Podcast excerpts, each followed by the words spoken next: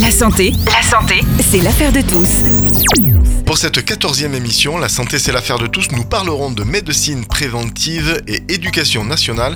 C'est le docteur Alexandra Arnaud qui est l'invité du docteur Edmundo Pereira. Nous les écoutons. Merci beaucoup Laurent de passer l'antenne. Alors effectivement, on a le plaisir aujourd'hui de recevoir le docteur Arnaud.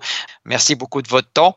Est-ce que avant de commencer à vous poser les questions, est-ce que vous pouvez vous présenter? Oui.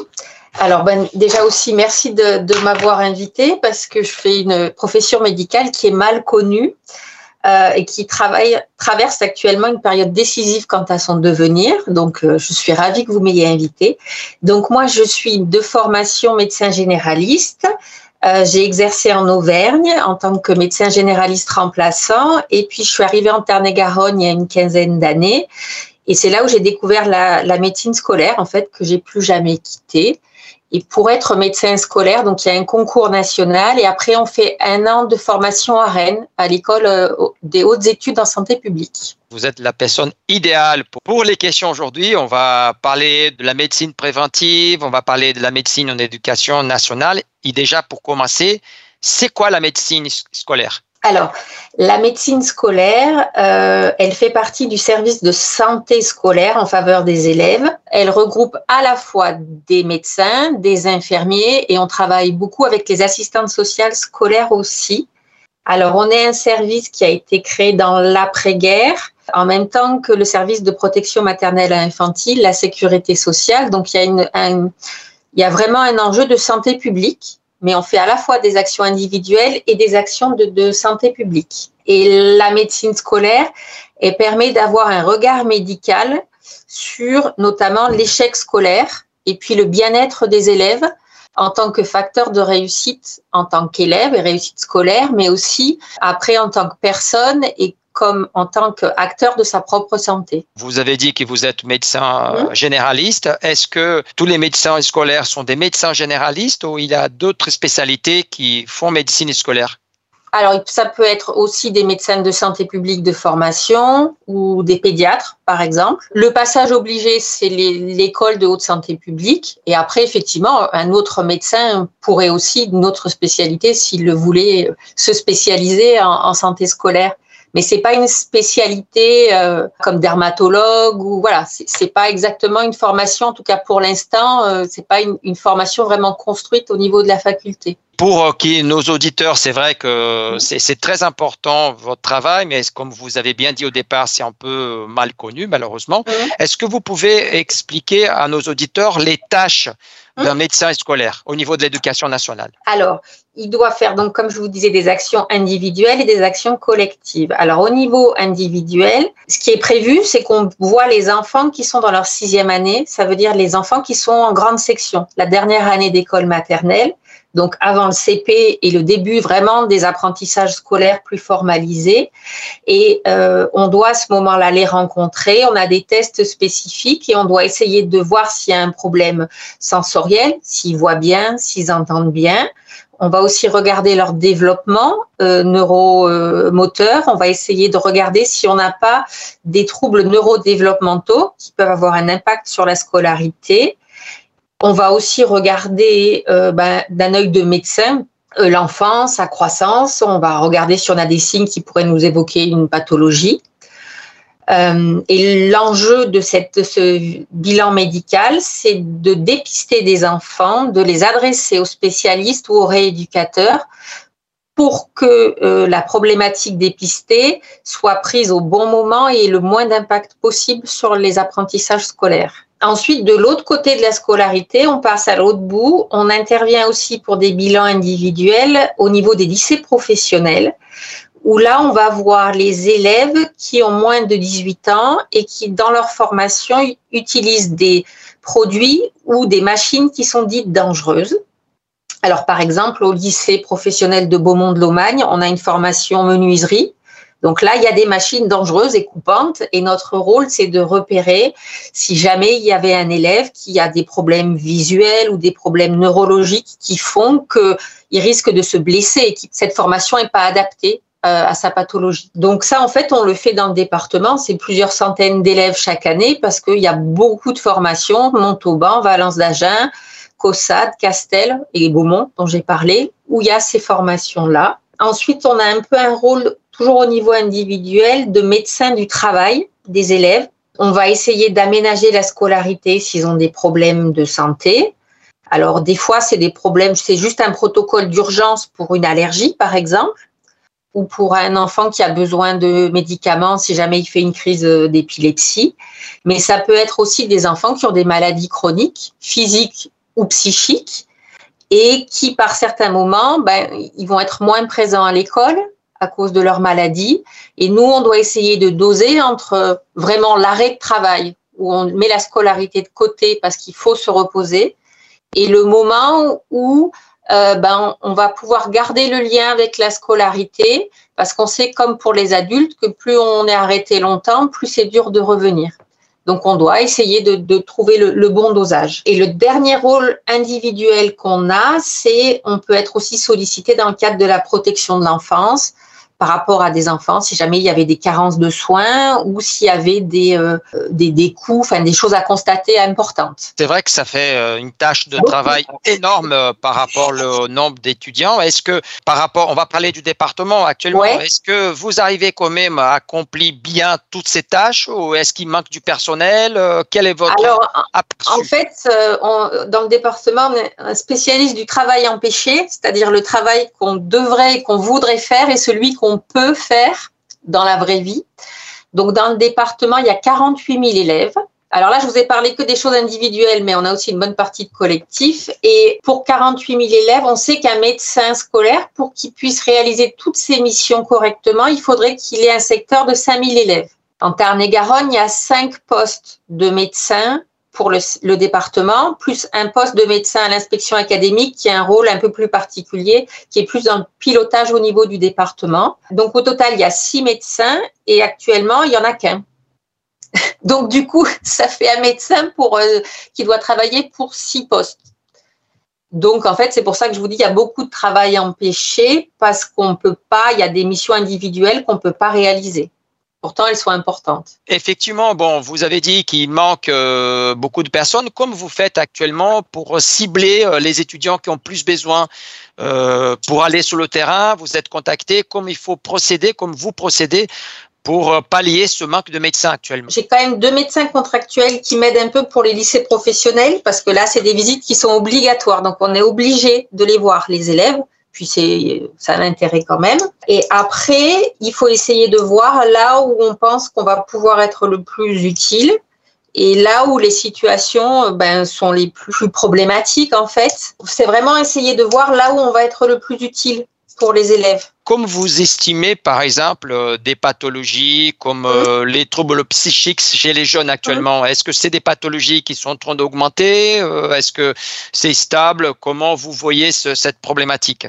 Alors, il y, a, il y avait, avant la crise Covid, déjà des problématiques qui montaient. De toute façon, beaucoup de ce qu'on appelait la phobie scolaire, on appelle ça des refus anxieux de scolarité, il y en avait déjà. Et à partir du premier confinement et depuis, on a vu beaucoup euh, de jeunes qui allaient moins bien au niveau, ben, qui pouvaient être dépressifs ou avec beaucoup de troubles anxieux.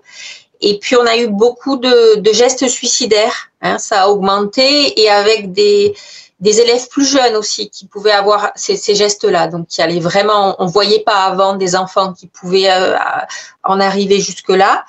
Euh, ça commence, alors maintenant c'est surveillé même par Santé publique France, donc au niveau de l'humeur, ça va un peu mieux. Euh, au niveau des passages à l'hôpital pour des gestes suicidaires, ça reste très important, trop. Je reviens un peu sur la question de la crise. On va parler de la gestion des crises sanitaires, en particulier une qu'on a vécue récemment, c'était l'histoire du Covid. Euh, est-ce que vous pouvez parler un peu à nos auditeurs, euh, comme vous avez pallié pendant cette, cette, crise Covid, le fait que vous étiez pas très nombreux par rapport au nombre de demandes qui ont dû être très, très, très importantes?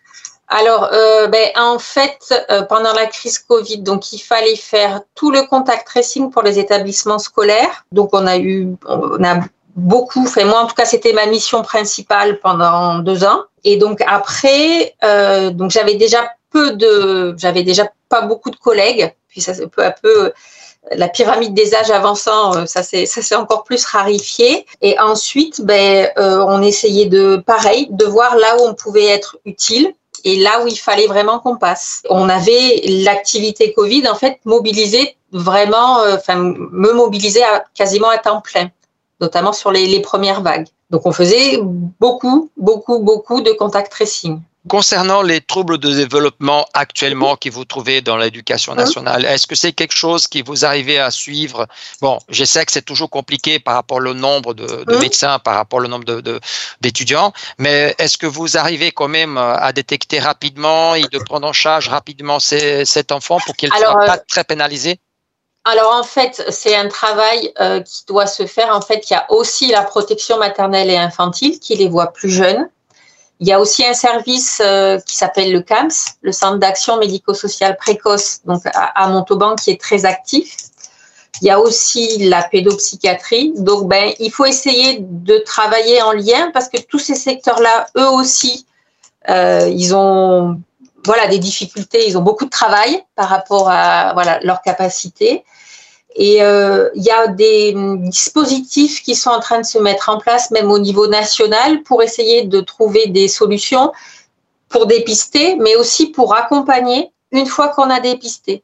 Parce qu'il n'y a rien de plus décevant de dépister et d'après de ne pas pouvoir orienter, de dire à un parent, on pense que votre enfant il a besoin d'orthophonie et de façon assez intensive pendant un à deux ans, parce que ça va lui permettre de passer un cap et de se dire que derrière, on va pas pouvoir, les parents, même avec la meilleure volonté, ils vont être en difficulté pour trouver un orthophoniste pour accompagner leur enfant. C'est vrai que vous nous avez apporté énormément d'informations, des choses importantes. Avant de passer aux questions, mmh. est-ce qu'il y a des choses que vous voulez rajouter par rapport euh, le médecin de l'éducation nationale, euh, des informations qui, qui vous trouvez qui sont importantes pour la population, pour vous connaître un peu plus? Je, voudrais surtout que ce soit la population des médecins ou des étudiants qui soient sensibles au, au métier de, santé scolaire.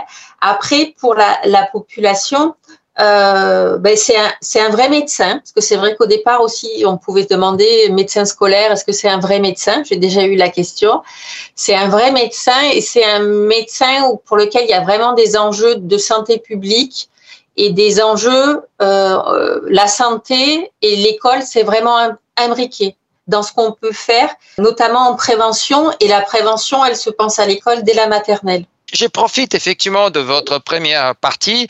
Euh, si vous avez, euh, parce qu'on a des médecins aussi qui nous écoutent, hein, Qu'est-ce que vous pouvez dire à nouvelle génération pour qu'ils, eux, soient intéressés pour la médecine d'éducation nationale? Qu'est-ce que euh, les atouts, effectivement, qui vous pouvez pour qu'ils, eux, soient intéressés? Parce que peut-être ils connaissent pas, ils savent pas qu'est-ce que euh, il y a comme des choses intéressantes. Est-ce que vous pouvez effectivement annoncer un peu à eux qu'est-ce qu'on a à les offrir? Alors, quand on, est, quand on peut faire le suivi individuel d'élèves, qu'on les voit grandir, qu'on les voit à différents moments de la scolarité, qu'on voit parce que des enfants qui ont des pathologies chroniques, on est amené à les suivre à plusieurs, plusieurs années. On les voit à la maternelle, mais on peut aussi les voir à l'entrée au collège, au lycée. On fait aussi des, on a aussi des missions pour les aménagements d'examen où on doit donner des avis. Un peu comme un médecin généraliste, hein. on les accompagne pendant des années. Donc ça, c'est très intéressant. Tout ce qui est euh, de la partie maintenant des troubles neurodéveloppementaux de penser l'échec scolaire pas forcément comme euh, quelque chose en dehors de la médecine, mais qu'il y a des maladies qui vont générer de l'échec scolaire. C'est en fait c'est un vrai métier intéressant avec une médecine un peu dans l'idée préventive, agir avant que le trouble ne soit trop important ou ne s'installe. Là, il y a une vraie dimension où on peut agir, on n'a pas besoin de médicaments, on sait que certains enfants bien accompagnés à certains moments ils vont revenir dans le tracé du développement normal parce qu'on les aura accompagnés. Parfait, oui, c'est un, un, très bon atout, effectivement. Alors, nos collègues médecins qui nous écoutent, euh, c'est une bonne, euh, c'est très intéressant. On va passer aux questions. Il y a pas mal de questions là, et comme le temps passe très vite. Alors, la première question, mon enfant a des troubles d'apprentissage. Comment contacter le médecin de l'éducation nationale? Il faut passer par l'école ou je peux le faire directement? Alors, soit par l'école qui a euh, comme voilà qui a forcément mon contact soit euh, j'ai deux secrétaires dans des centres médico-scolaires les écoles ont les coordonnées qui peuvent être contactées. Voilà, mais il faudra s'armer de patience parce qu'effectivement, je peux mettre beaucoup de temps à répondre. voilà. Alors, est-ce que toutes les écoles doivent avoir un médecin scolaire? Bon, tu as parlé déjà de ça, de la difficulté, mais est-ce qu'au niveau réglementation, est-ce que les écoles doivent avoir un médecin scolaire? Oui. D'accord. Bon, on est loin d'être d'être arrivé là. Bon, quels éléments pour construire un projet d'école qui privilégie la santé? Il faut faire un projet d'école avec les parents, avec les personnels de l'école, parce que le bien-être à l'école, c'est aussi le bien-être des personnels. Alors nous, on est médecins des élèves, mais on aimerait bien des fois, si on avait, si on pouvait médecin des personnels, parce que c'est un ensemble. Et après, ça se pense notamment dans le travail des compétences psychosociales. Alors ça, c'est quelque chose qui est peu connu, euh, mais euh, apprendre à dire non, apprendre à connaître ses émotions. Ça, on peut l'apprendre dès petit. Euh, ça va nous aider tout au long de notre vie pour essayer de prendre des décisions qui vont être bénéfiques pour notre santé. Bon, la, prochaine question, tu as déjà répondu un peu, c'est que la promotion de la santé est un domaine réservé seulement aux médecins. Alors, tu, as répondu un peu, mais en pratique, comment euh, les, parents d'élèves peuvent participer d'une façon active au niveau de la promotion de la santé? Je pense qu'ils peuvent participer en lien avec le directeur de l'école ou le chef d'établissement dans, le secondaire. Il y a les infirmières scolaires, donc qui elles sont euh, assez nombreuses dans le département, hein, puisqu'elles sont toutes rattachées à un établissement scolaire et elles peuvent intervenir dans les écoles. Et elles aussi ont des bonnes connaissances en promotion de la santé. Il faut essayer de créer un projet dans la durée et il faut, euh, il y a des associations aussi qui peuvent intervenir ça, les établissements scolaires peuvent le faire. On a beaucoup, notamment, de demandes par rapport aux écrans. Hein. Et ça, ça se travaille dès la maternelle, les écrans. L'idée, c'est qu'il ne faut pas intervenir, intervenir au collège ou au lycée, c'est bien, mais intervenir dès la maternelle, c'est mieux. Parce que, par exemple, la prévention des écrans, en sixième sera beaucoup moins efficace que si on en a discuté entre tous ensemble dès le début de l'école maternelle. Et ça va une autre question aussi concernant les problèmes de santé. J'ai un enfant avec une hyperactivité. Et à son école, il a des difficultés. Son école a des difficultés pour aménager son éducation. Comment le médecin de l'éducation nationale peut m'aider? Alors, le médecin de l'éducation nationale, il pourrait euh, préconiser des aménagements pour le euh, directeur d'école par rapport aux enfants. Alors, les enfants qui ont une hyperactivité, la, difficulté, c'est qu'il faut tout faire pour pas qu'ils perdent leur estime d'eux-mêmes parce qu'ils bougent beaucoup et au bout d'un moment, on voit plus qu'eux malheureusement parce qu'ils bougent beaucoup. Et il faut surtout qu'ils gardent leur estime de soi. Alors, il peut avoir aussi euh, les neuropédiatres qui peuvent des fois prescrire des traitements quand c'est nécessaire pour essayer d'apaiser un petit peu les choses. Et après, le médecin, il peut, d'éducation nationale, il peut proposer des aménagements. Mais les, il faut surtout vraiment accompagner l'enfant et euh, parce qu'on peut mettre par exemple plus de temps ou quelqu'un pour le recentrer.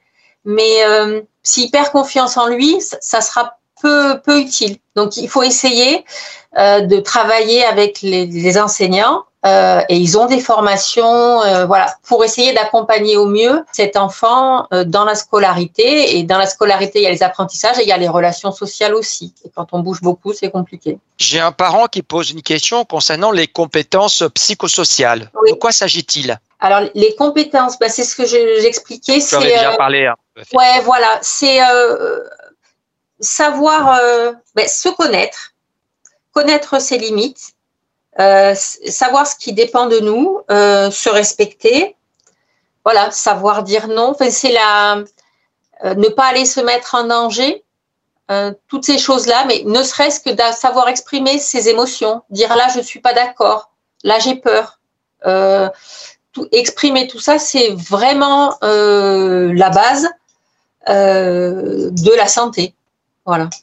Parfait. C'est vrai que tu as déjà parlé des instances et des dispositifs territoriaux, mais on a une question qui revient mmh. sur ça. Peut-être faire un petit, euh, un petit rappel. C'est la question euh, comment les instances et les dispositifs territoriaux territoriaux pardon, sont-ils des ressources au service de l'école promotrice de santé? Par exemple, euh, ben on peut, ce qu'on avait fait nous au niveau de la, on avait fait une action l'année dernière avec le, le CAMS, donc le Centre d'action médico-sociale précoce, avec une orthophoniste par rapport au langage. En fait, c'est un, comment dire, sur l'école promotrice de santé, je pense que euh, tous les acteurs dont j'ai parlé, en plus du service de santé scolaire, que ce soit les services de pédopsychiatrie, euh, les services qui a de les le CAMS, enfin voilà, les services aussi de, de PMI, peuvent aider aussi à la, à la promotion de la santé et c'est beaucoup les infirmières scolaires qui peuvent accompagner les établissements dans les projets. Parfait. Bon, c'est vrai que le sujet est très, très, très, très intéressant, mais malheureusement, le temps passe très vite. C'est vrai que docteur Arnaud, c'est très riche, le, sujet de la médecine scolaire. Bon, ben, un grand merci d'accepter notre invitation. Alors, pour nos collègues médecins qui euh, nous écoutent, euh, c'est euh, c'est un métier très, très, très intéressant, très riche. N'hésitez pas, je me permets d'avancer ça, de contacter le docteur Arnaud si vous voulez avoir plus de renseignements parce qu'elle pourra vous apporter tous les renseignements nécessaires. Un grand merci de votre présence. Et sachez que l'antenne est toujours, les portes sont toujours ouvertes de l'antenne à vous. Si vous souhaitez venir une autre fois, parler d'autres sujets, euh, vous êtes les bienvenus. Merci beaucoup de votre temps et de votre euh, et de votre de vos informations. Merci à vous. Au revoir. au revoir. Laurent, je te passe l'antenne. Merci Edmundo, merci au docteur Alexandra Arnaud pour ce très beau sujet, très riche, médecine préventive et éducation nationale. Je rappelle que ce podcast est que l'émission est en podcast et vous pouvez le retrouver sur le site www.farfm.com. Bonne journée à notre compagnie.